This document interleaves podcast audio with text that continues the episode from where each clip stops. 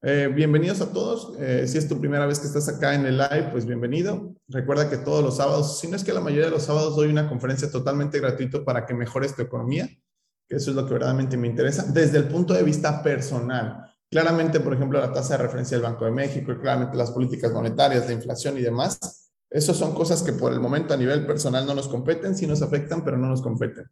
Hablamos de la economía personal, de cosas que tú puedes mejorar o cosas que tú puedes hacer como para poder avanzar.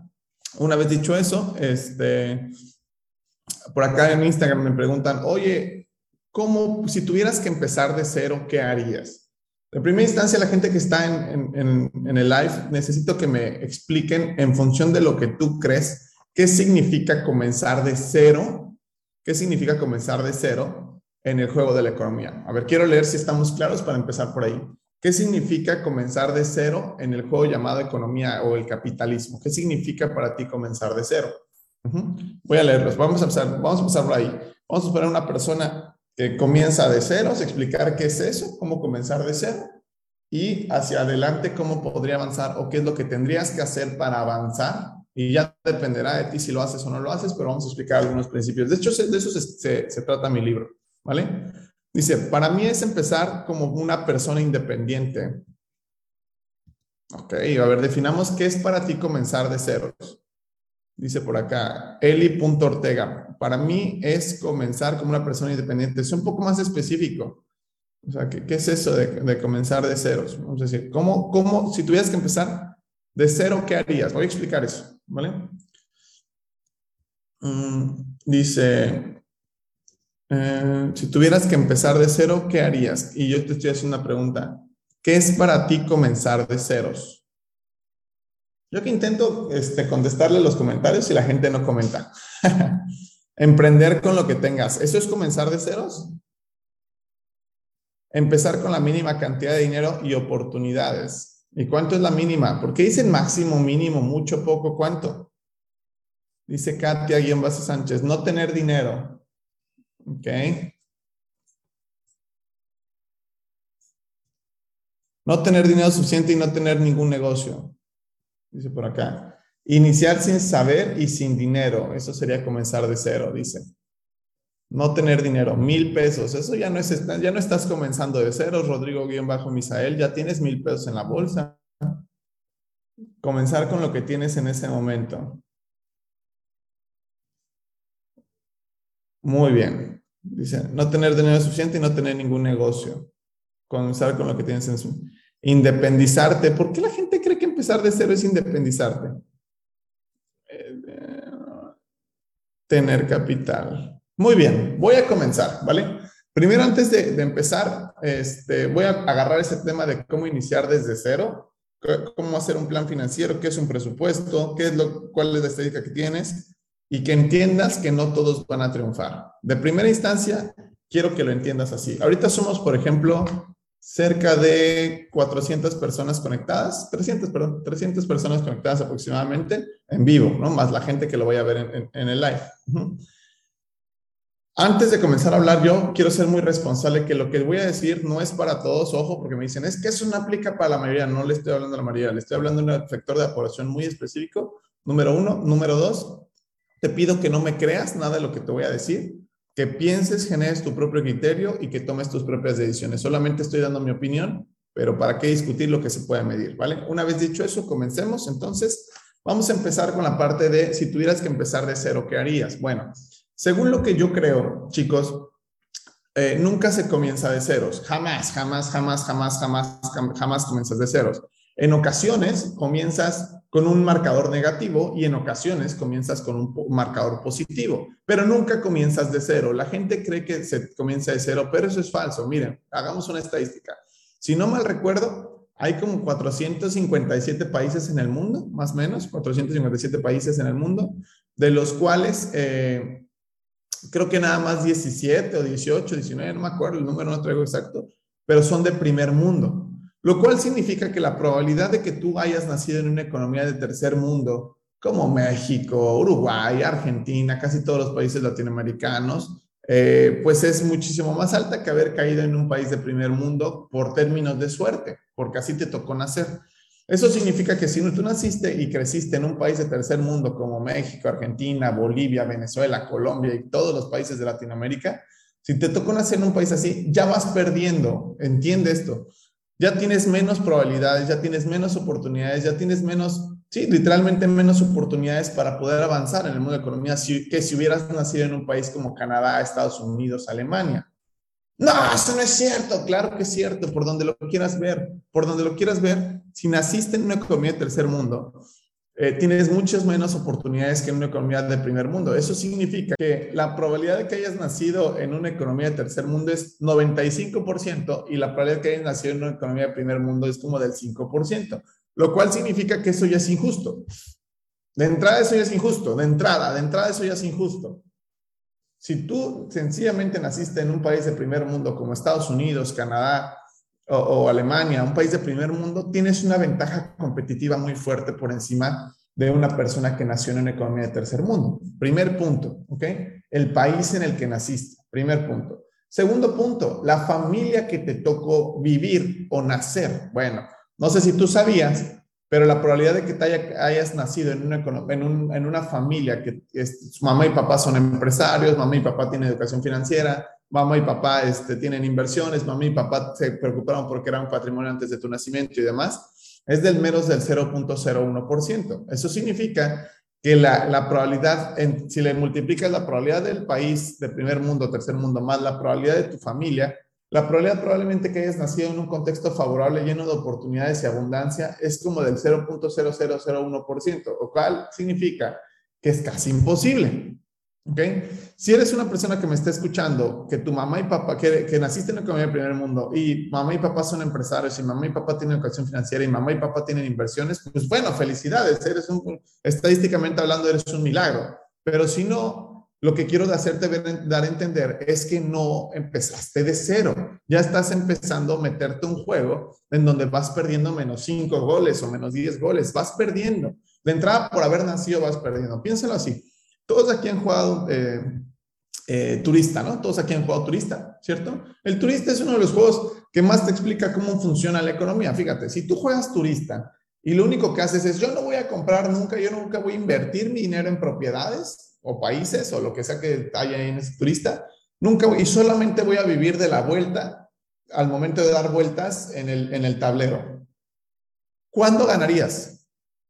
Si una persona dijera, no, pues yo nunca voy a, nunca voy a meter dinero a inversión, este, nunca voy a meter dinero a inversión para comprar países para que eso me pague rentas, o sea, nunca voy a invertir, sino sencillamente voy a decidir vivir de mi sueldo, ¿cuándo ganarías? Suena estúpido, ¿no? Todos han jugado turista en algún momento, así de, pues, güey, no mames, para que tú ganes, necesitas eh, invertir, necesitas, pues, comprar países para que eso, cuando los demás eh, jugadores caigan en tu país, pues te pagan un una renta, ¿cierto? Bueno, te doy estadísticas. Más del 95% de las personas piensa, piensa que solo va a vivir de su, de su vuelta. Y esto se le llaman las personas que solamente viven de sus sueldos y salarios. ¿Ok? Y creen que invertir es muy arriesgado, que no, que para qué. Y, si lo ves desde el punto de vista que estamos jugando un turista, pues esta persona va a vivir en esclavitud porque va a empezar a dar vueltas, va a tener que pagar el agua, la luz, internet, el teléfono, todos los gastos y va a llegar sin lana a su vuelta y cuando le paguen otra vez su quincena es una carrera infinita, pero como una cárcel, ¿cierto? Bueno, una vez entendiendo esto, cuando tú entras al juego, de turista, pues todos los jugadores empiezan en, el mismo lugar, ¿cierto? Todos los jugadores empiezan en el mismo lugar y con el mismo dinero, con el mismo lugar y empieza el juego, ¿no? Eso sería comenzar de manera justa. Bueno, déjame decirte que el día de hoy nunca vas a empezar de manera justa, ni tú empezaste de manera justa, ni tus papás empezaron de manera justa, ni tus abuelos, ni tus hijos van a empezar de manera justa, ¿ok? Imaginemos entonces que versus las probabilidades que estoy diciendo, es como si tú empezaras a jugar turista y cuando inicias, inicias sin lana o con tus 200 pesos que te dan en tu inicio o algunos cuánto te dan de inicio en el turista, pero cuando vas a avanzar, te das cuenta que el 98, 97% de las propiedades que puedes comprar para poder jugar o competir en el juego del turista ya están compradas. Sin lana. Y el 99% de las cosas ya está comprada por alguien Si le multiplicas la, probabilidad del país, la familia y, este, y que el 99% de las oportunidades ya está comprada, ¿qué probabilidad tienes tú? O sea, lo que quiero que entiendas es que inicias tu vida muy mal. Muy mal. Por eso, anoten esto con mayúsculas. La permeabilidad social, al menos en México, la permeabilidad social, al menos en México, es del 0.001%. O sea, cero.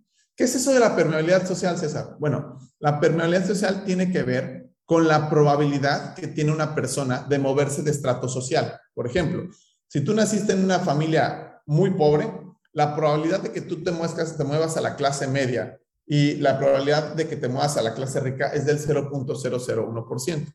Igual a la inversa, si tú naciste en una familia rica ¿ok? La probabilidad de que caigas en una clase media o clase baja es del 0.001%. Y me ponen por aquí en los comentarios, no nos ayudes tanto, es que es el primer paso. Me preguntaron cómo comenzar de cero. El primer paso es abrir los ojos y entender que no estás en un juego justo, que no estás comenzando de ceros y que probablemente tengas todo en tu contra. Si no entiendes esto, no abres los putos ojos y entiendes esto, estás muerto. Porque si no vas a decir, no, vas a agarrar cualquier justificación de que no es justo, de que este, no tengo oportunidades y los demás sí, y vas a empezar a agarrar muchos pretextos. Pero el primer paso para cualquier cosa en tu vida que quieras hacer, o sea, el primer paso para cualquier cosa que quieras hacer en tu vida es tener la humildad para aceptar tu situación actual. Si no tienes la humildad y el, la valentía para aceptar tu situación actual, estás muerto. O sea, estás muerto y ya no hay nada que hacer. Si no me crees, acércate a una institución que se llama Alcohólicos Anónimos o los AA. El primer paso para superar, para superar el alcoholismo, ¿saben cuál es? El primer paso para superar el alcoholismo es aceptar que eres un alcohólico.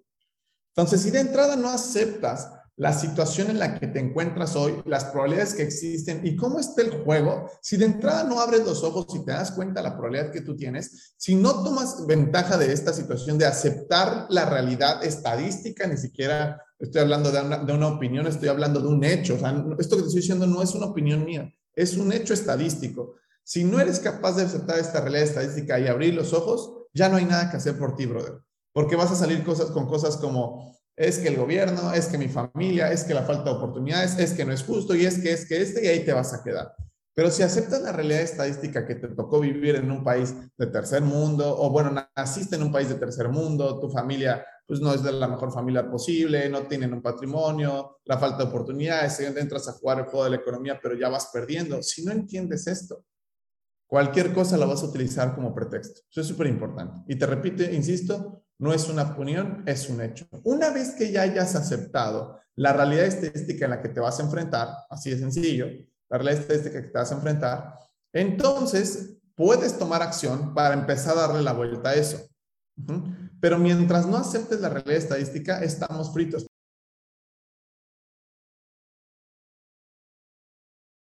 Miren, les voy a decir algo horrible, pero es la verdad. ¿Quién de aquí son de México? Los que son de México, pónganme en, los, eh, en los comentarios, ¿ok?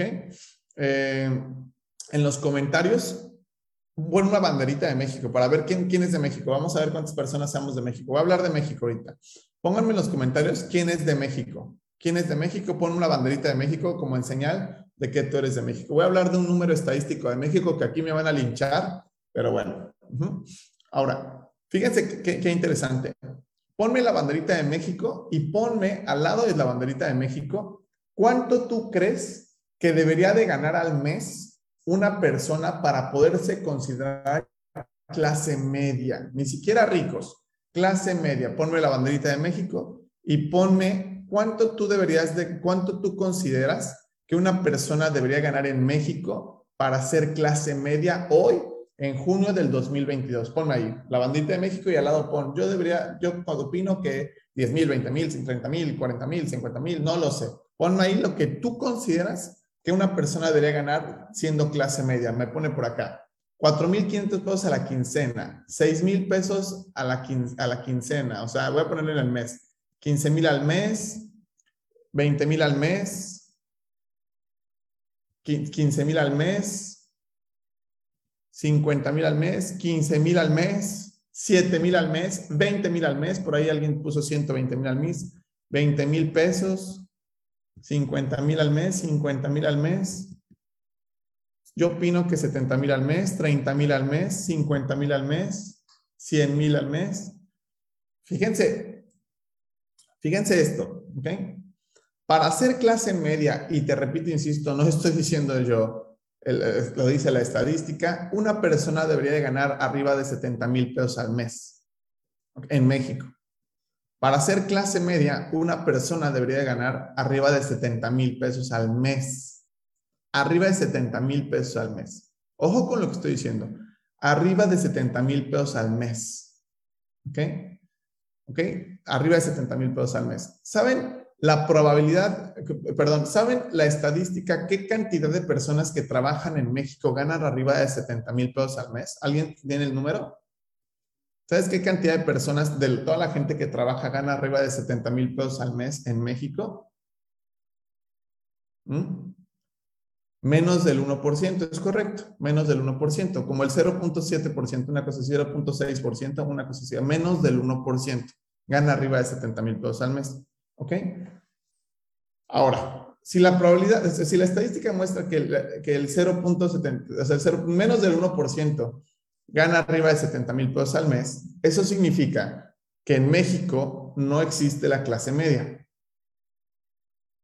En México vas a tener que elegir dos bandos. Uno, o tienes mucho dinero, o eres rico, o eres pobre. O eres rico o eres pobre. En medio no hay nada.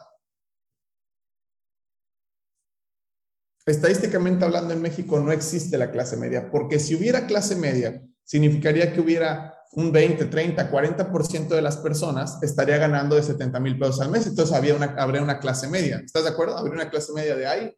20, 30 o 40% de personas que gana 70 mil pesos al mes. Entonces, pues hay una clase media. Pero si la estadística muestra que para ser clase media necesitas ganar arriba de 70 mil pesos al mes, pero solamente el 0.6% gana 70 mil pesos al mes, eso significa que no existe la clase media. ¿Y sabes cuál es el problema?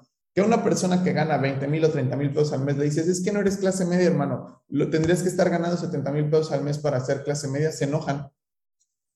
Nah, tú pinche pendejo, y me empiezan a insultar y se enojan. Volvemos al paso, el paso uno el punto número uno es aceptar la situación en la que te encuentras. De hecho, esta es una de las características de un país de tercer mundo, que la distribución del ingreso está sumamente dispareja, sumamente dispareja. En una economía de tercer mundo, los políticos, los empresarios se pudren en dinero y la población en general la está pasando muy mal. Eso es una, es, es una economía de tercer mundo. En una economía de primer mundo existe una clase media existe una clase media importante y eso pues obviamente es una de las determinantes por la cual México es un país de tercer mundo y Estados Unidos es un país de primer mundo, porque en, un país de primer mundo sí existe la clase media.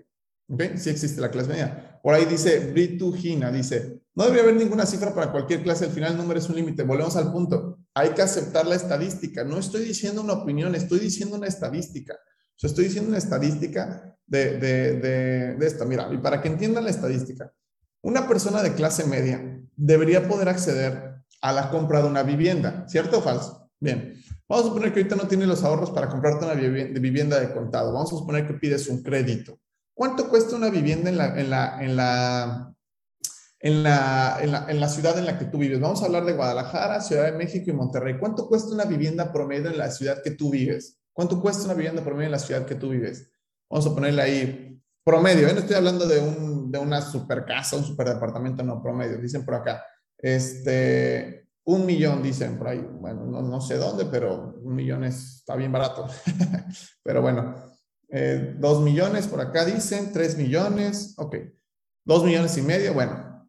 Voy a agarrar el dos millones y medio, que es un departamento, pues hay más o menos. Por acá me dicen cuatro millones, cinco millones, pero agarrar Dos millones y medio un departamento. Vamos a suponer que eres una persona que trabaja, vamos a suponer que eres una persona que trabaja, que quiere hacerse de su propia vivienda y que quieres trabajar. Bueno, pides un crédito hipotecario, vamos a poner un departamento de dos o tres millones, ojalá tres millones.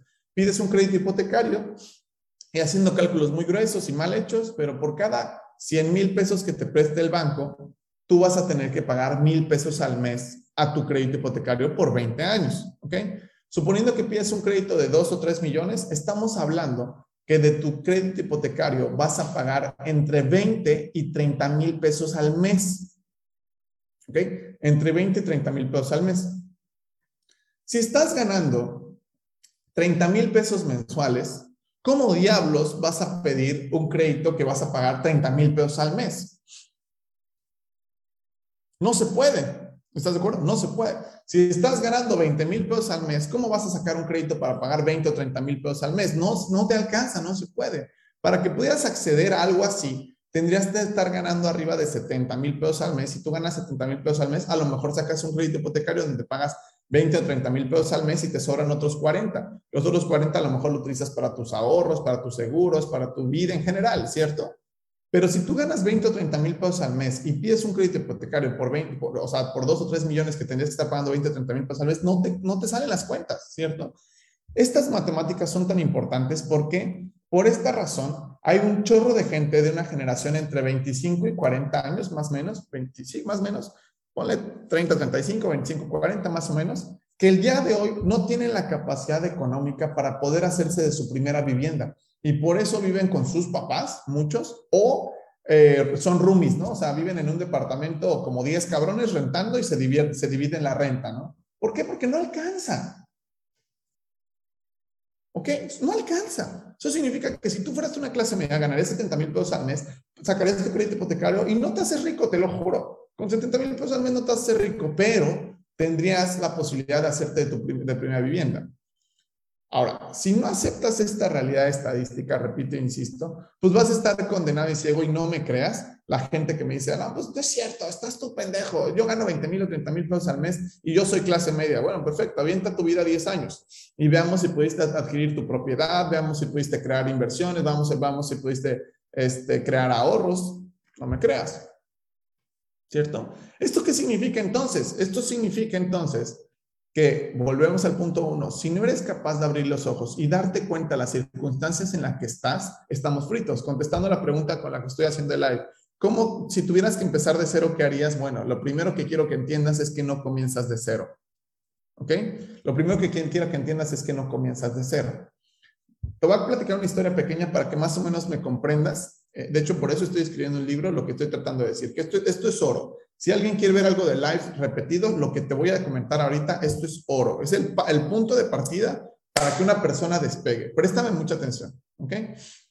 Imaginemos que tú eres un niño de 8 años, imaginemos que eres un niño de 8 años, que estás tú con tus compañeritos de generación y el desafío es cruzar el río llamado economía. Estás viviendo en una economía de tercer mundo como México y estás cruzando el río llamado economía. Perfecto. Eh, y de pronto, pues van avanzando al río y te das cuenta que la estadística muestra que de cada 100 niños que se meten al río llamado economía para cruzar el río, 9 se ahogan. ¿Ok? Perdón, 90% se ahogan, o sea, 90 de cada 100, o sea, 9 de cada 10 se ahogan. O sea, la mayoría se ahogan en el río llamado economía. Tú eres un niño inteligente y dices, puta madre, yo no me quiero ahogar, ¿no? Y entonces lo que haces es gritar a la gente que está del otro lado, llamado, del otro lado, de los niños que están del otro lado del río llamado economía, y les empiezas a gritar, oye, ¿qué tengo que saber? Yo no me quiero ahogar. ¿Qué es lo que tengo que saber? ¿Qué es lo que tengo que hacer para aumentar mis probabilidades para no ahogarme en el río llamado economía? ¿Cierto? En el río llamado economía. Muy bien. Entonces los otros niños empáticos dicen, puta, a mí sí me hubiera gustado que alguien me hubiera explicado este, qué es lo que tengo que hacer para aumentar mis probabilidades para poder cruzar sin ahogarme, pues los otros niños empiezan a gritar desesperados, ¿qué es lo que tenías que hacer? Este, ¿Qué es lo que tienes que saber y hacer como para poder cruzar? Entonces los otros niños del otro lado empiezan a gritar desesperados, esto y aquello y todo, y tú prestas mucha atención, les haces caso y logras cruzar el río llamado economía, pero te das cuenta que a pesar de que la información estaba en el aire y cualquier niño podía escucharla de tu generación, había niños que decidieron no escucharlo, no escucharon los consejos de la gente que, que estaban del otro lado, no escucharon esos consejos y ¿qué crees que terminó pasando? Se ahogaron. Ya tú del otro lado, del otro lado de la economía, te das cuenta que no todos los niños tuvieron que cruzar ese río llamado economía, sino que volteas a tu izquierda y de pronto hay niños que sus familiares iban por ellos en yate. O inclusive había familias que construyeron un puente VIP para los niños. A estos niños les llamamos los niños ricos o los niños privilegiados, en donde su papá y mamá les construyeron patrimonios lo suficientemente grandes para que tú no tengas que empezar de ceros. Yo no sé quién seas tú y no sé con quién estoy hablando en este momento, pero si eres una persona con que no sabe ni qué es eso de heredar un patrimonio, pues tú eres de los niños que tiene que cruzar el niño de rama de economía. Si eres una persona en donde papá y mamá te construyeron empresas, fondos de inversión, tienen inversiones en la bolsa, tienen educación financiera, bueno, eres un niño que te construyeron un puente y tú no tienes que sufrirla porque ya tienes un patrimonio este, bastante grande y ya nada más es cuestión de que no estés todo pendejo para que no, no, no tengas problemas. ¿Me explico?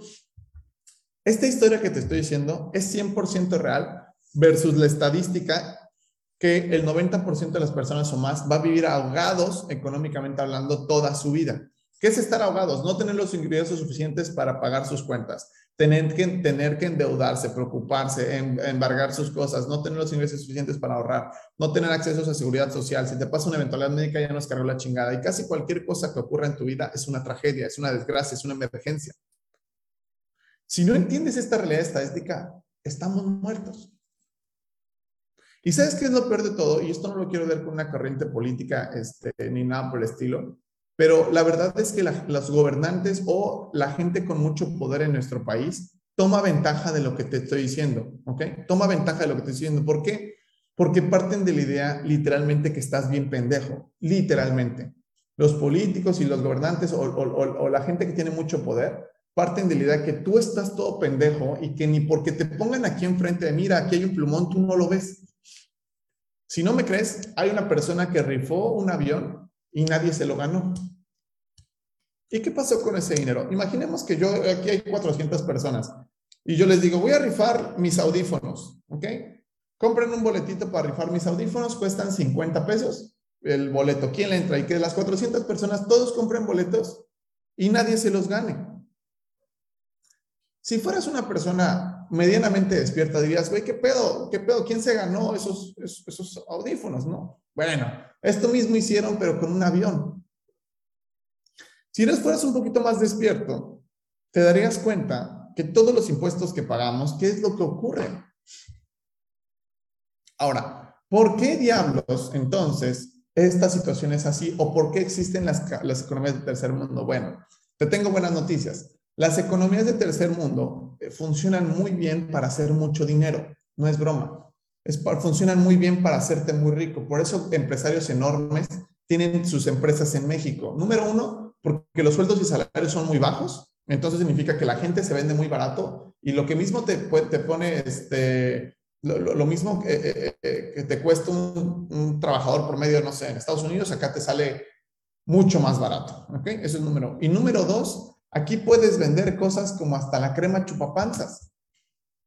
La gente cree en la puta crema chupapanzas. Hazme el puto favor. Y lo peor de todo es que hay gente como yo que intenta de alguna forma decir, mira, brother, es que esta es la estadística, no lo estoy diciendo yo. Puta, la gente se enoja.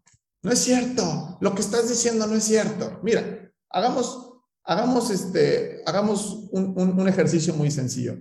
De las 400 personas que están aquí, suponiendo que estamos en vivo, yo les contestaría, les preguntaría, ¿quién de aquí quiere ser rico? ¿Ok? ¿Quién de aquí quiere ser rico? Pues estoy seguro que muchos levantarían la mano. ¿Estás de acuerdo? Así, yo, yo quiero ser rico. Perfecto. ¿Quién quiere ser rico? Muy bien. Vamos a hablar ahorita solamente de riqueza económica. Los que me conocen saben que yo la riqueza eh, lo defino como la capacidad de experimentar tu vida en plenitud, ¿ok?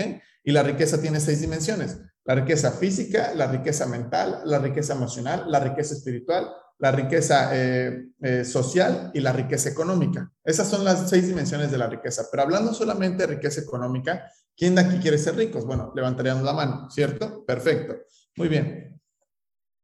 La riqueza económica se mide a través de algo que se llama patrimonio neto. Patrimonio neto. Si no me crees, métete a Google y revisa la lista de las empresas más grandes, perdón, los, los hombres o, mujeres más ricos del planeta y la riqueza se mide a través de patrimonio neto. ¿Ok? La pregunta correcta que te diría, ¿a cuánto asciende tu patrimonio neto actualmente? Actualmente, ¿a cuánto asciende tu patrimonio neto? ¿A cuánto asciende tu patrimonio neto? Ponme ahí en, un número, lo que sea, y con total honestidad dirías, no tengo patrimonio, no sé. ¿A cuánto asciende tu patrimonio neto? ¿A cuánto asciende tu patrimonio neto? ¿A cuánto asciende tu patrimonio neto? Así se mide la riqueza, ¿no? Por patrimonio neto. ¿A cuánto asciende tu patrimonio neto? Dice por ahí 450 mil pesos o son 4 millones y medio.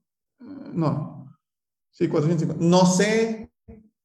Tengo 18 y tengo 50 mil de patrimonio, 500 mil, cero.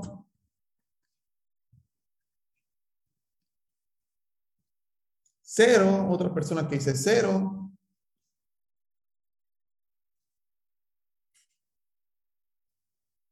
No tengo patrimonio.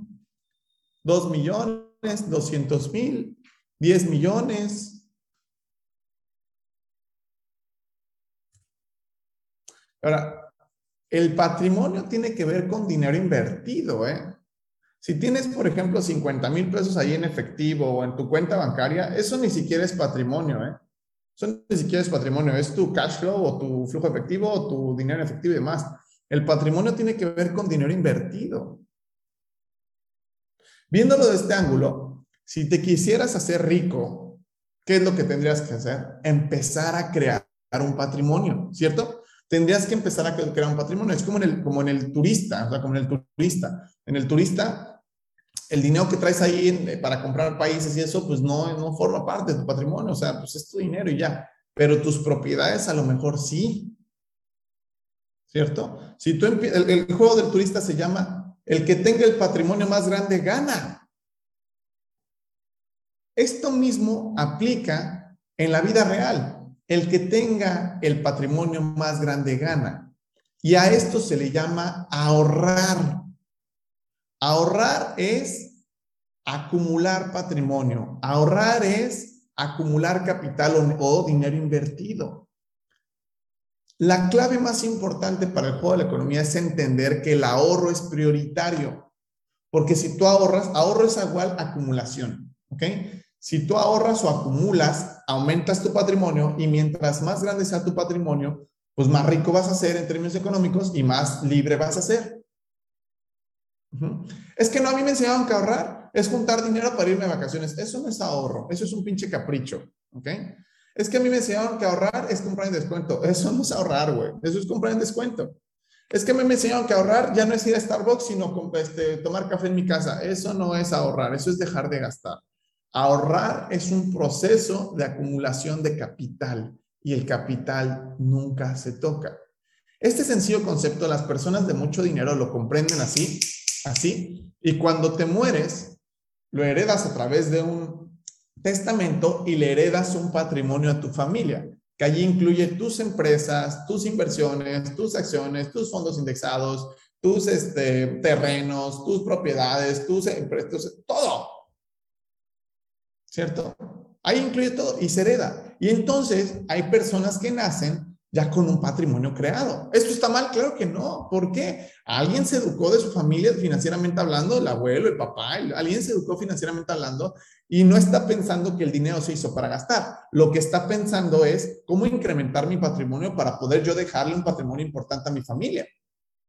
Pero lo peor de todo es que yo hablo con muchos jóvenes cuando doy conferencias universitarias y cosas así, les digo, ¿saben qué es patrimonio? Ni siquiera saben qué es patrimonio. Ni siquiera saben qué es patrimonio. Y si no tienes ni puta idea qué es patrimonio, pero quieres ser rico, es como decir, este, quiero ser el mejor goleador de, fútbol, pero no sé qué es un gol, literalmente. O sea, quiero ser el, goleador, el mejor goleador de la historia del fútbol mexicano, pero no sé qué es, qué es hacer un gol. Y es como, ah, date un puto balazo, güey, no tienes ni idea de, de nada. ¿Me explico? O no tienes ni idea de nada. Contestando algunas preguntas que me hacían, viéndolo desde este ángulo, ustedes contéstenme. Viéndolo desde este ángulo, contéstame. ¿Qué porcentaje debería una persona ahorrar, empezar a meter a algo que se llama creación patrimonial o incremento patrimonial? ¿Qué porcentaje de los ingresos una persona debería de meter a su ahorro o a su incremento patrimonial? ¿Qué porcentaje? Viéndolo desde el ángulo que te estoy diciendo y la gente que me está siguiendo, ¿qué porcentaje debería de meter una persona a su incremento patrimonial o a su ahorro patrimonial? ¿Qué porcentaje? Dice por acá, putísima madre, otra vez, el 10 o el 15% por lo menos, el 80, el 30, el 10 al 20. Chicos, La respuesta siempre es esta. Todo lo que puedas. Piénsalo un momento. Piénsalo un momento. Si el juego es el que tenga el patrimonio más grande gana, te resulta inteligente decir, chinga su madre, yo nada más voy a meter el 10% ahí y el 90% me lo voy a chingar lo pendejo. ¿Te resulta inteligente? ¿Te resulta inteligente eso? Y todos los asesores financieros, estos pendejos, porque no hay otra, otra, otra palabra para decir lo que te recomiendan que, que el 10, que el 20, que el 30, que el 50, y te dan un porcentaje, es gente que no tiene lana, ¿ok? Es gente que no tiene lana, o que son unos hijos de la chingada, o sea, me refiero a que son malas personas. Porque la respuesta siempre es todo lo que puedas. Y si no me crees, revisemos a la gente que tiene patrimonios muy grandes. La gente que tiene patrimonios muy grandes como Carlos Slim, Bill Gates, Ricardo Salinas Pliego, gente así súper mega billetuda, ¿de verdad crees que de sus ingresos totales solamente ahorran el 50%? ¿De verdad crees eso? O sea, ¿de verdad? Claro que no. Ahorran, ahorran el 99.9999, si no es ya tirándole al punto 99, 99, 99, todo lo que puedan. Todo lo que puedan. Y aquí me, me dirá una persona, no, ¿cómo voy a invertir todo lo que pueda? Pues sí. ¿Cómo voy a invertir el 99.99, Pues sí. ¿Sabes cuánto es el 1% de un chingo? ¿Sabes cuánto es el 1% de un chingo? ¿Alguien tiene esa respuesta? ¿Sabes cuánto es el 1% de un chingo? Vamos a suponer que tienes un patrimonio de 100 millones de pesos y tu patrimonio creció un 1% al mes, por decir un ejemplo. ¿Sabes cuánto, cuánto es el 1% de 100 millones? O tienes un patrimonio, un chingo, exactamente. Tienes un patrimonio de, de, mil millones de pesos, ¿ok? Armado en una cartera de inversiones y que crezca un 1% tus tu mil millones. Tendrías 10 millones, ¿no? Y si esos 10 millones te gastas 100 mil pesos, Así viven los ricos. Creo que en el mundo de las finanzas y de la economía es muy cagado, pero es, la única industria en donde gente rica le pide consejos a gente no rica. No mamen. O sea, neta, no mamen. Por eso es bien delicado por prestar mucha atención a quien escuchas. Todo lo que te estoy diciendo es un plagio o una investigación de, que yo he hecho de gente que tiene mucha lana y son cosas que yo mismo en mi vida y son cosas que te transmito, que sé que funcionan. ¿Por qué? Porque alguien ya lo hizo así y sé que funciona. Ahí está la evidencia. La respuesta siempre es esto. Tienes que ahorrar e invertir todo lo que puedas. Aún lo que te estoy diciendo, todavía hay gente que no ahorra, güey. Voy a repetir qué es el ahorro. El ahorro, el ahorro es acumulación de capital. El ahorro es dinero invertido. Al ahorro es incremento de tu patrimonio. Eso es ahorro. Ahorrar no es comprar en descuento. Ahorrar no es dejar de gastar. Ahorrar no es este, juntar dinero para gastar. Porque me dicen, es que yo sí ahorro, César, pero es que el año pasado tuve una enfermedad y entonces me gasté mis ahorros. No, eso, eso, eso, a ver, no, eso no es ahorro. ¿Ok? ¿Por qué? Porque el ahorro significa que invertiste dinero o lo convertiste en capital y el capital nunca se toca. Punto. Sencillo. Punto. ¿Ok? Bien. Una vez dicho eso, entonces, lo que tienes que hacer es empezar a crear patrimonio. ¿Y cómo empiezo a crear un patrimonio, César? Bueno, primero entendiendo qué es un patrimonio. Paso número uno. Número dos, que entiendas que está bien cabrón. Es importante. Número tres, ahí les va la, una formulita que, que, los ricos utilizan que, como para poder mejorar su economía personal. Seguramente sigues algún asesor o alguna vez han escuchado algún asesor financiero pendejo, no tengo otra palabra para decirlo, que te dicen crea un presupuesto. ¿Han escuchado eso? De crea un presupuesto. ¿Alguien ha escuchado eso de, algún, de alguna persona que sigue en redes sociales como crea un presupuesto? Bueno, como yo le hablo a gente inteligente, ¿ok? Como yo le hablo a gente inteligente, chingona, capaz, que verdaderamente quiere avanzar, te voy a decir algo. Jamás crees un presupuesto. ¿Ok? En tu vida personal, ojo, en tus negocios eso tal vez, pero en tu vida personal jamás crees un presupuesto. Lo que tienes que hacer es un plan financiero. Ah, chinga, ¿qué es eso, César? Bueno, un presupuesto dice que lo que tienes que hacer es, tú ganas 60 mil pesos al mes o 50 mil o 30 mil o 10 mil, 8 mil, 100 mil o lo que sea, y partes del supuesto que tú ganas 50 mil pesos al mes y que tienes que ajustar tus gastos en función de tus, de tus 50 mil pesos al mes. Obviamente, si eres una persona que gana 50 mil pesos al mes y ya está gastando 70, 80 mil, 100 mil, vete de la chingada de mis redes sociales, no tengo nada claro contigo, no te estoy hablando a ti, tú estás muerto, estás loco, estás estúpido, ya, o sea, adiós. Pero bueno, suponiendo que eres una persona que gana 50 mil pesos al mes, hacer un presupuesto implicaría que te vas a ajustar a tus 50 mil pesos al mes. O 30 mil, o 20 mil, o 100 mil, o 500 mil, lo que sea. ¿Ok? Pero bueno, vamos a ver que eres una persona que gana 50 mil y, que, y, tú empiezas a hacer un presupuesto, es decir, y, si gano 30 mil pesos al mes, entonces voy a ahorrar tanto, voy a gastar tanto, y voy a hacer, y te enfocas solamente como si el número de los 30 mil pesos mensuales o 50 mil pesos mensuales fuera fijo. Y acuérdate que para el cerebro claridad es poder. Entonces, si haces tú eso, automáticamente le dices a tu cerebro que no puedes ganar más. Y el paso número uno, ¿ok? El paso número uno para, para poder mejorar tu economía es que tienes que entender que puedes ganar más. Ahorita todavía a lo mejor no sabes cómo, pero tienes que entender que puedes y debes ganar más. Ah, chinga, ¿cómo que debo de ganar más? Eso no es avaricia. Bueno, si eres una persona que cree que el dinero es malo y que, y que tener más está mal, Es que a mí me da risa porque ahorita no voy a decir el nombre, pero una persona muy pesada de la política subió un video a redes sociales diciendo, yo vivo en un departamentito aquí muy modesto, muy sencillo y lo rento. Y, y la gente sí le cree, ¿no? pero hace entender como que tener dinero está mal. Ojo, ya ni siquiera estoy hablando, ¿ok?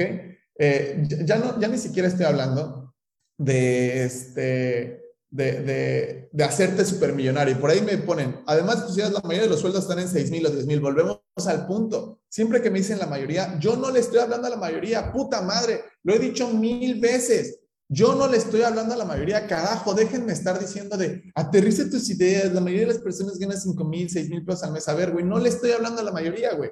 Le estoy hablando de un sector de operación muy específico que quiere verdaderamente crecer independientemente si gana 5 mil, 6 mil, 100 mil, 50 mil, no importa. Estos principios los, funcionan. Por favor, déjenme estar diciendo tonterías, ¿ok? ¿Ok? Dice, es como si tú hablas de la mayoría, que no, no le estoy hablando a la mayoría. O sea, estoy hablando a algunos enfermitos que de verdad quieren crecer, ¿ok? Bueno, ya está, me distrajo. Ya, ya, ya, ya me ¿De qué estaba hablando? A ver si alguien en los comentarios este, me puede decir de, de, qué está hablando.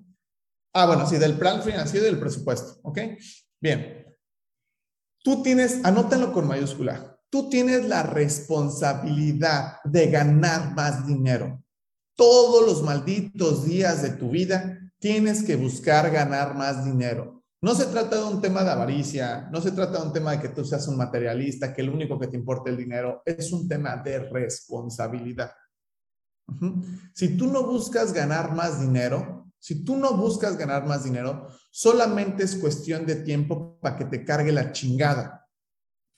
¿Cómo? ¿Cómo? ¿Por qué dices eso? Bueno, a lo mejor aquí hay mucha gente que me, gente joven que me sigue, pero cuando yo iba a la primaria, chicos, había unos billetes de 10 pesos verdes que mi papá cuando me lo llegaba a dar, está un billete de 10 pesos, no manches, me compraba unos rancheritos que me costaban un peso, un Boeing que me costaba unos 50, me compraba una quesadilla que costaba dos pesos, le invitaba una quesadilla a mi amigo que costaba igual dos pesos, me compraba un chingo de cosas y aún me sobraba dinero con 10 pesos. ¿Ok? Hoy con 10 pesos, ve al Oxxo, intenta comprar algo. Los rancheritos cuestan 11 pesos. ¿Ok? Los ranchitos cuestan 11 pesos. Eso significa que ya no te alcanza para lo mismo. A este fenómeno se le llama inflación, que es el impuesto más grande que pone el gobierno, pero no se nota. Eso significa que todo se va haciendo más caro. Entonces, un plan financiero parte del supuesto de hoy gano 30. Lo primero que tienes que poner en tu plan financiero es cómo puedo hacer para ganar 40, cómo puedo hacer para ganar 50, cómo puedo hacer para ganar 100. ¿Cómo puedo hacer para ganar 200? Esa es la primera pregunta que te puedes hacer. Y si puedes ponerla en, una hoja pegada así, en un lugar donde lo veas de, ¿cómo puedo hacer para ganar? Si ganas 5 mil pesos, ¿cómo puedo hacer para ganar 10 mil? Si ganas 10 mil, ¿cómo puedo hacer para ganar 20 mil? Si ganas 20 mil, ¿cómo puedo hacer para ganar 40 mil? Si tú ganas 100 mil, ¿cómo puedo hacer para ganar X? Si ganas un millón, ¿cómo puedo hacer? Es el mismo principio, no importa la cantidad. Pero cuando tú te empiezas a comunicar bien con tu cerebro y dices, ¿cómo puedo hacerlo? Entonces empiezas a escuchar información que probablemente si no abras, si no abres tu cerebro, si no abres tu cerebro, nunca vas a escuchar. Pero si tú lo primerito que haces en tu plan financiero es cómo puedo hacer para ganar más dinero, automáticamente tu cerebro empieza a, a pensar de cómo lo puedo hacer. ¿Cierto? Porque cuando tú haces un plan financiero, perdón, un presupuesto, partes de la idea que esos 30 mil o 50 mil o 5 mil o 6 mil ya no se pueden mover. Y no solamente, no solamente se pueden mover, sino tienes la responsabilidad y obligación de moverlos, porque si no los mueves para arriba, solo es cuestión de tiempo para que cada vez te alcance para menos y te cargue la chingada. ¿Ok? Entonces, lo que tú tienes que crear es algo que se llama un plan financiero. Y lo lo que tienes que hacer es que, por ejemplo, si ahorita es 25 de junio, ponme por favor ahí, aunque parezca estúpido. De hecho, hay un libro que explica, este, un, libro que explica muy bien esto que te estoy diciendo, que se llama Piensa y hace rico. Lo primero que tienes que hacer es escribir así de, a ver, yo hoy gano X cantidad de dinero al mes. ¿Cuánto voy a ganar en este año? Y ponle un número. Ponle un número así, voy a ganar un millón o dos millones o 500 mil o 30 mil, lo que sea, cada quien lleva su proceso, tampoco te compares con los demás, cada quien lleva su proceso, pero esto lo puedes hacer aunque ganes 100 mil pesos mensuales, aunque ganes un millón de pesos al mes, aunque ganes 10 mil pesos mensuales, no importa. ¿Cuánto quiero ganar este mes? Entonces yo le pongo, pues, a ver, voy a ganar un millón de dólares en este año. Y como eres una persona inteligente, lo anotas, lo pones en algún lugar y dices, yo quiero ganar un millón de pesos, de dólares, o lo que sea, no importa la cantidad, no te claves con una cantidad, ¿ok? Como eres una persona inteligente, como eres una persona inteligente, ¿qué es el siguiente paso? El primer paso es definir tu plan financiero de cuánto dinero quiero ganar al mes, ¿ok? Y obviamente de ahí es cuánto voy a ahorrar, ¿estás de acuerdo? ¿Cuánto voy a ahorrar? ¿Cuánto deberías ahorrar? Pues todo lo que puedas. Todo eso para empezar a crear un patrimonio. Estamos claros ya con eso.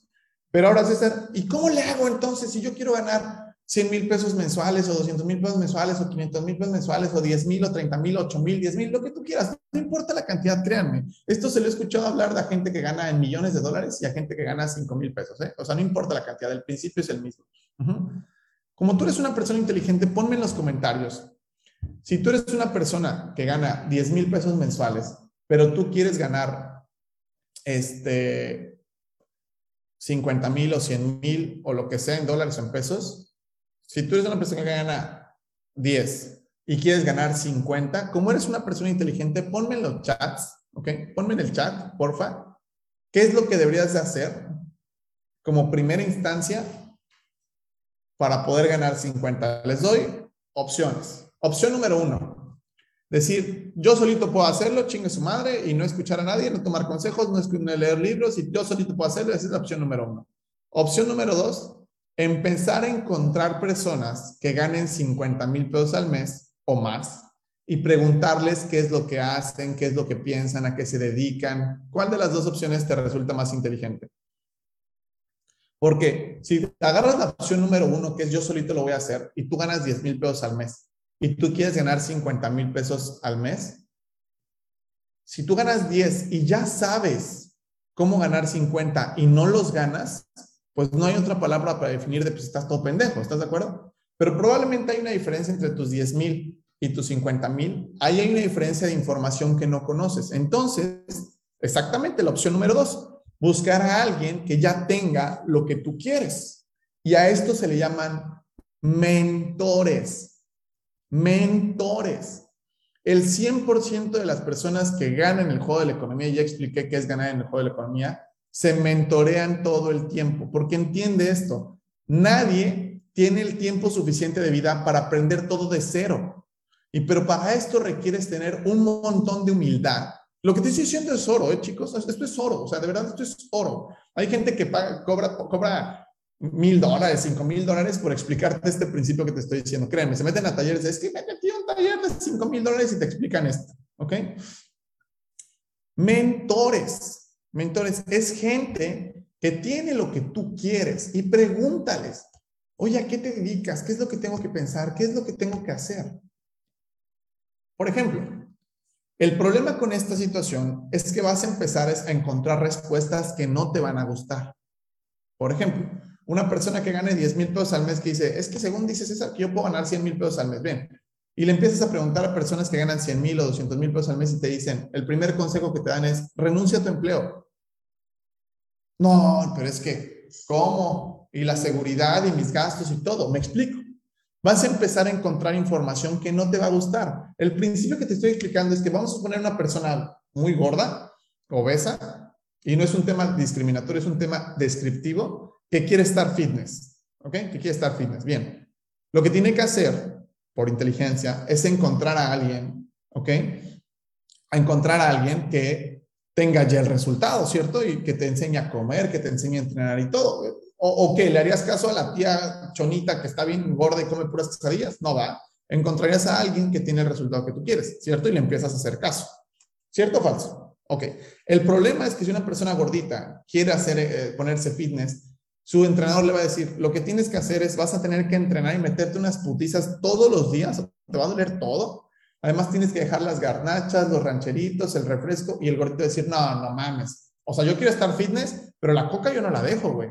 No, no, yo quiero estar fitness, pero las garnachas no las voy a dejar. Yo quiero estar fitness, pero quiero entrenar un día a la semana. Y ahí está el pedo. A esto se le llama precio a pagar. Primero define qué quieres y después estate dispuesto a pagar un precio.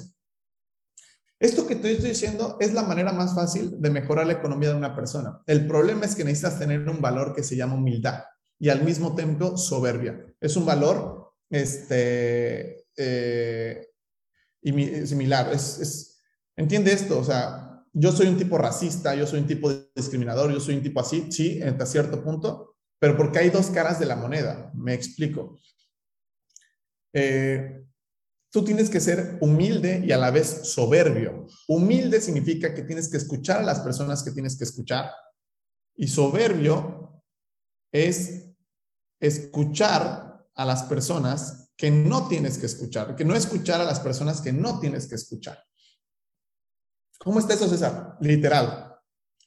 Es ser humilde para escuchar a las personas que tienes que escuchar y tienes que ser soberbio para no escuchar a las personas que no tienes que escuchar. Lo voy a repetir.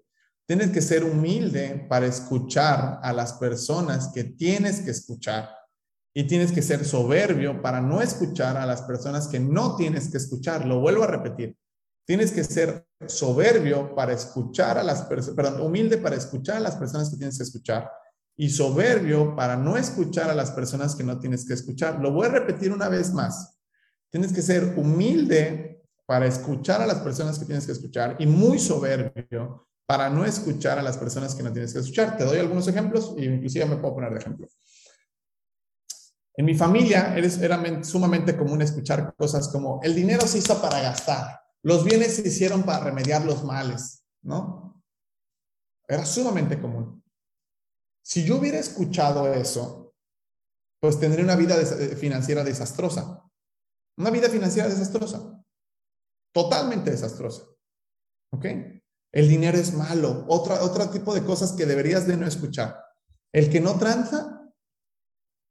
Todos han escuchado esto. El que no tranza, no avanza. Es correcto. Pobre pero pobre pero feliz, pobre pero honesto, pobre pero honrado. Estas pinches pendejadas son las que tú tienes que ser soberbio y no escuchar. Oye, César, ¿y cómo identifico a una persona que debo de escuchar y a una persona que no debo de escuchar? Bueno, es muy sencillo, por algo que se llaman resultados. Punto. Resultados. Punto. Resultados. Los resultados avalan o testifican las, las, las palabras de las personas. Por ejemplo, volvemos al ejemplo de la gordita o gordito. Si la gordita dice, no, yo me super como bien y me super entreno y no falto al entrenamiento y como súper bien y está sumamente obesa, obeso esa persona, pues tiene que estar muy güey como para decir, no mames, o sea, ¿me explico? O sea, no, no tiene caso. Sí, sí, sí me da a entender. Lo mismo en el tema del dinero. Lo mismo. Oye, César, entonces le voy a estar preguntando, porque luego me preguntan, ¿y entonces tú cuánto ganas, César? No, Así no funciona, así no funciona. son cosas que tú tienes que ir desarrollando, que te das cuenta. Eso se nota, te das cuenta, se nota, es como el amor, no hay manera de, de, de ocultarlo, son cosas que se notan.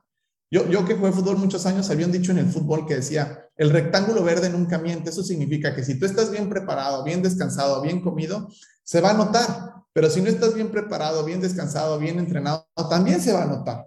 Son cosas que se notan. Por eso es importante entender que yo le estoy hablando a un sector de la población que son personas inteligentes y que son capaces de darse cuenta de esto. Por ejemplo, si tu mamá y tu papá te están dando consejos, consejos, consejos de esto es lo que debes hacer, esto es lo que debes hacer. De hecho, uno de los libros más, más este, famosos de finanzas personales o más vendidos en toda la historia de las finanzas personales se llama Padre Rico y Padre Pobre, en donde explica eso. Tenía un papá rico que le daba ciertos consejos y un papá pobre que le daba ciertos consejos. Y el güey fue lo suficientemente listo como para darse cuenta de, güey, a ver, mi padre rico me está diciendo, güey, no, no estudies una maestría, güey, métete a estudiar, perdón, métete a estudiar un curso de bienes raíces y aprende y haz que el dinero, dinero para atrás. Y el padre pobre le decía, no, tienes que meter una maestría. Solamente es cuestión de prestar atención. Por ejemplo, en las universidades, chicos, en las universidades, en todas las putas universidades del mundo, está infestado de gente que sabe un chingo pero no hace nada. ¿Ok? Gente que sabe un chingo la teoría, un chingo de teoría, pero no sabe la práctica. Tú tomas tu clase con tu maestro de emprendimiento. Oigan, profe, ¿y usted es emprendedor? No. pero me sé todos los libros de, de emprendimiento. No mames. De la teoría a la práctica hay un pinche mundo de diferencia. No chingues. Yo me empecé a dar cuenta de eso en la universidad y dije, a ver, a ver, a ver, a ver, a ver este güey me está enseñando eh, cosas de economía, pero como que algo no cuadra. ¿Quieres aprender a tener una empresa exitosa? Pregúntale a empresarios qué es lo que tienes que saber. Te van a decir cosas que no te gustan claramente, pero ahí está la clave.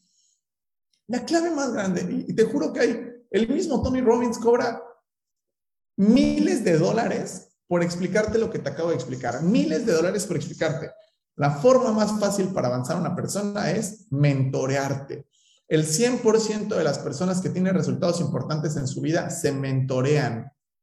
¿Cómo te mentoreas? Sencillo, con gente que tenga lo que tú quieres. ¿Cómo ganas más dinero? Pues si tú ganas 10 mil, mentoreate con gente que gane 50 mil, 100 mil y vas a empezar a entender cómo hacerlo. Y esto sigue el mismo principio que si tú, por ejemplo, chicos muy, muy pequeños que están jugando videojuegos o lo que sea, no sé, no puedo pasar una misión muy difícil y le ponen en YouTube, ¿cómo puedo pasar una misión muy difícil? Y vas a ver un video de alguien que ya la pasó o un video de alguien que te dice cómo pasarla, pero él no lo ha pasado. Claramente vas a, vas a utilizar eh, alguien que ya lo pasó, ¿estás de acuerdo? ¿Cómo, ¿Cómo hacer un pastel rico? le metes a YouTube y te pones a revisar videos de alguien que ya lo hizo. ¿No? No de alguien que te dice cómo se hace, sino que alguien que ya lo hizo.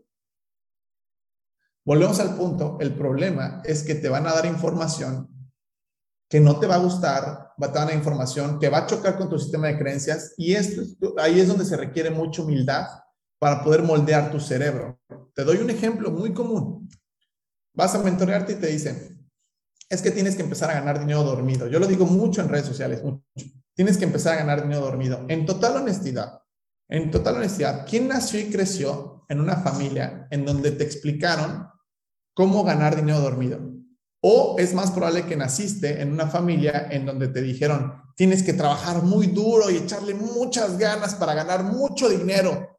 A ver, familia A es, te enseñaron que tienes que ganar dinero dormido. Familia B, es tienes que echarle muchas ganas, tienes que trabajar muy duro y tienes que estudiar mucho y trabajar muy duro para ganar dinero. ¿Qué tipo de familia eres? ¿Familia A o familia B? La familia B, dicen, familia B, que tienes que trabajar muy duro y tienes que, ¿cierto o falso? Entonces, probablemente cuando te mentorees, cuando te mentoreas, va, el mentor te va a decir es que tienes que empezar a ganar dinero dormido. Y probablemente esa información dentro de tu cabeza no lo vas a comprender, te lo juro.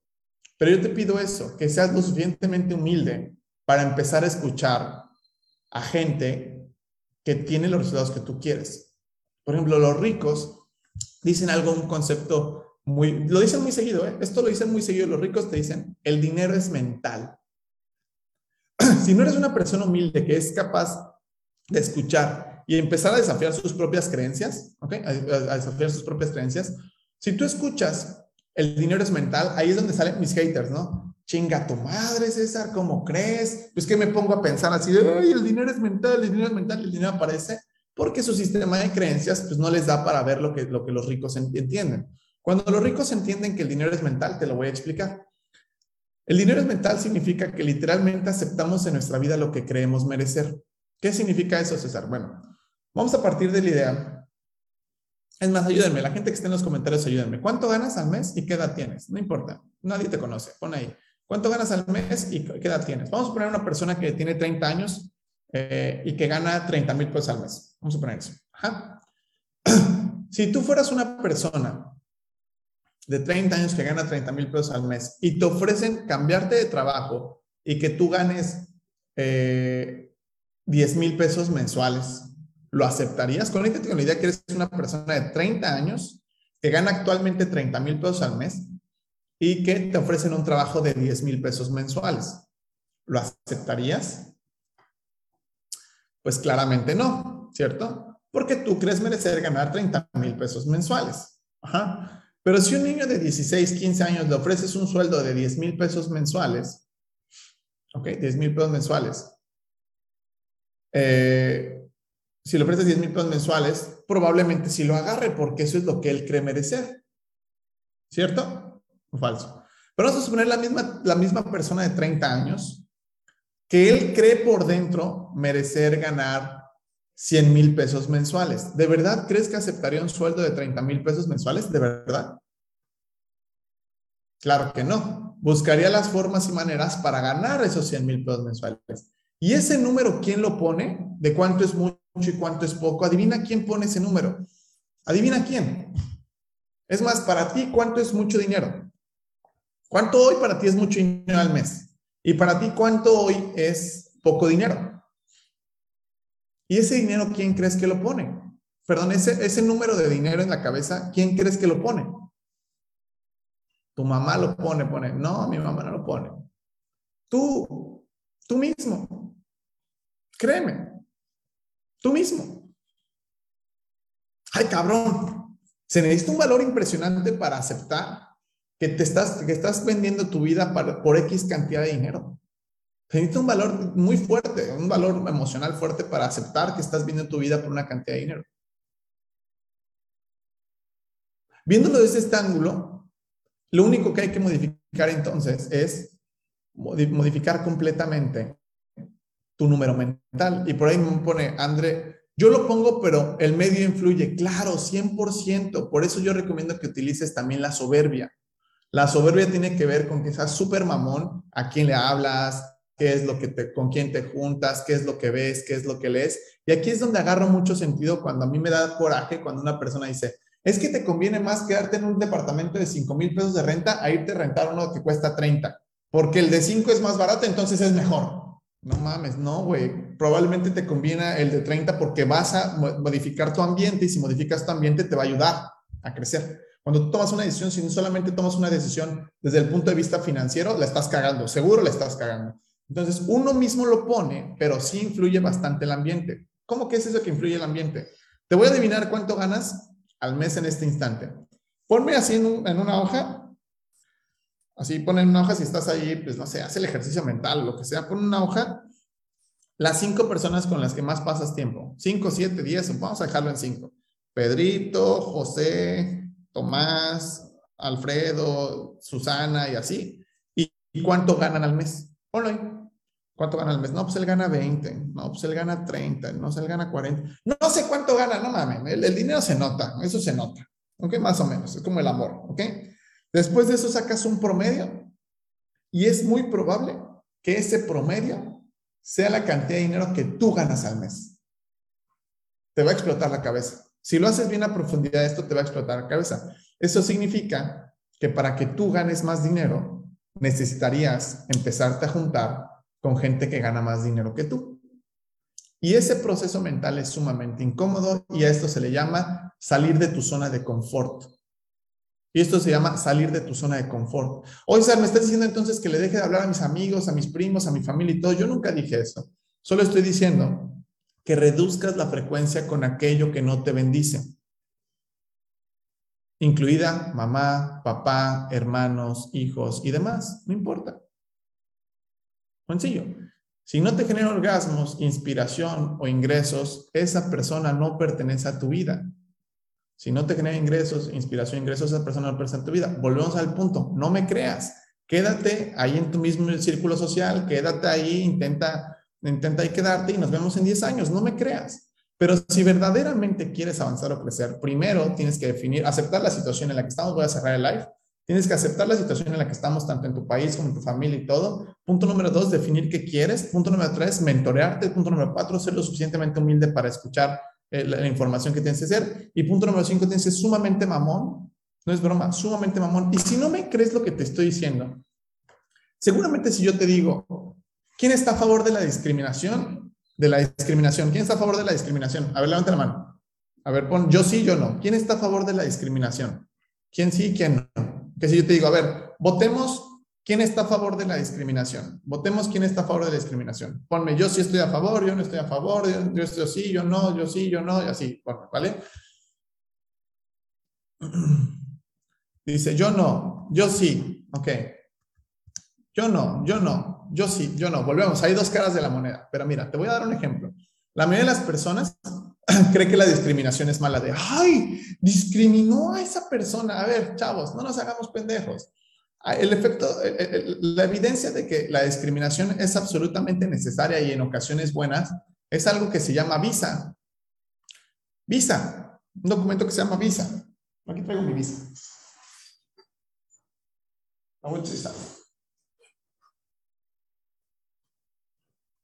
Este documento que se llama visa, esto, este documento que se llama visa, chicos, este documento que se llama visa, esto que tengo aquí en la mano, es la evidencia de que la discriminación es algo necesario. Ah, chinga, ¿de qué hablas? Bueno, si tú tienes tu pasaporte verde, si tú tienes tu pasaporte verde como el mío, si tú tienes tu pasaporte verde, como este, eres mexicano. Si tu pasaporte fuera rojo, como canadiense, por ejemplo, no necesitas esto para entrar a Estados Unidos. Si tu pasaporte fuera rojo, no necesitas este proceso discriminatorio para entrar a Estados Unidos. Eso significa que Estados Unidos te dice discriminatorio, discriminatoriamente hablando. Tú eres mexicano, te voy a discriminar de entrada porque eres mexicano y tienes que demostrar que no eres como un mexicano promedio y te voy a dejar entrar a mi país. Pero si tú eres canadiense, automáticamente ya puedes entrar a mi país. Eso es discriminar, eso es racismo por donde lo quieras ver, chavos, por donde lo quieras ver. Pero ¿por qué hace Estados Unidos esto? Porque en México está infestado, infestado así, la mayoría de las personas está lleno de gente que critica, que se quiere chingar a los demás, que quiere robar, que piensa que la única forma de avanzar es chingándose a los demás, con hábitos horribles, gente sucia que no cuida los parques, que, que, que, nada más está buscando a quién chingarse. Está infestado de gente así, que nada más está buscando criticar a los demás. Hoy en día en redes sociales se le llaman haters. Está lleno de haters. Gente que ni siquiera está volteando a verse en un espejo y decir, ¿cómo yo puedo mejorar? ¿Cómo puedo avanzar? ¿Cómo está? Está lleno de, así de verdad, estadísticamente hablando en México, la mayoría de las personas es de este estilo, que creen que el dinero es malo, que el progreso es malo, que hay que, que, que, los ricos son malos, que no hay que ganar. Está lleno de este tipo de personas, no es broma. No es broma. Entonces, ¿qué hace Estados Unidos? Pues lo que hace Estados Unidos es un proceso discriminatorio llamado visa, y trata de identificar más o menos a las personas que pues más o menos ahí están un poquito mejor que el promedio y les dan chance de entrar a su país. Esto mismo es muy recomendable que una persona que quiera crecer lo haga en su vida personal. Muy recomendable. Que no dejes entrar a cualquier persona en tu vida. Literal. No importa si es tu mamá, tu papá, tu tío, tu primo, hermano, amigo de toda la vida, lo que chingada. Si es una persona que nada más está platicando contigo de, de los, ah, es que no sabes que allá mataron a quién sabe quién, y como las noticias, güey, que puras pendejadas, o sea, si es una persona que nada se está quejando, victimizando, esperando que el gobierno les ayude, quejándose, eh, chismoseando y cosas así, yo te pregunto, ¿qué chingados hace cerca de esa persona? Punto. Por eso te digo que tienes que ser lo suficientemente humilde para escuchar a que tienes que escuchar, y lo suficientemente soberbio para ponerle una barrera, un alto, una distancia a las personas que no tienes que escuchar. Y si eres todavía más inteligente, a estas personas que no tienes que escuchar, yo les llamo antimentores, que lo he dicho miles de veces que yo utilicé de antimentores a mi familia. A mi familia utilicé de antimentores. Si tu familia no son empresarios y tú quieres ser empresario, lo que tienes que hacer es hacer todo lo contrario a lo que hace tu familia. Si tu familia todos están gordos y tú quieres estar fitness, pues come todo lo contrario que come tu familia, es todo lo contrario que toda tu familia. Es mucho más fácil encontrar antimentores, claro. Y puedes ser lo suficiente inteligente, como yo estoy hablando, le estoy hablando a gente inteligente, eres lo suficientemente inteligente como para poder utilizar esta información a tu favor.